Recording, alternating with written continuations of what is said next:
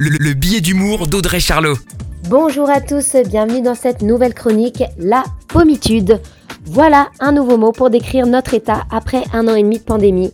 La crise sanitaire a accentué ce phénomène car il a toujours existé.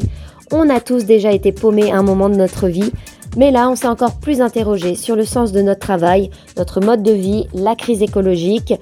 Bref, le monde peut continuer de tourner sans nous, le choc de découvrir le télétravail. On n'est pas obligé d'être hyperactif. Cet effet de paumé vient aussi du fait qu'on s'est posé beaucoup de questions durant cette période. Et puis le gouvernement nous a clairement pas aidés. Eux-mêmes, complètement paumés, ils nous ont dit tout et son contraire. C'est comme si tu jouais une partie de Uno et que tu changes les règles à chaque fois. Tu es complètement paumé à la fin, tu sais plus jouer. Tout le monde dit que la pandémie a permis de prendre du recul, mais je crois qu'on en a un peu trop pris. Alors la solution, c'est quoi? Elle n'est pas miraculeuse, mais on peut se fixer des rituels, réinstaurer des obligations, s'accrocher à son boulot, faire du sport et développer du lien avec ses enfants. Ah oui, et très important, se plaindre chaque jour, mais pas plus de 20 minutes. Très belle semaine à tous.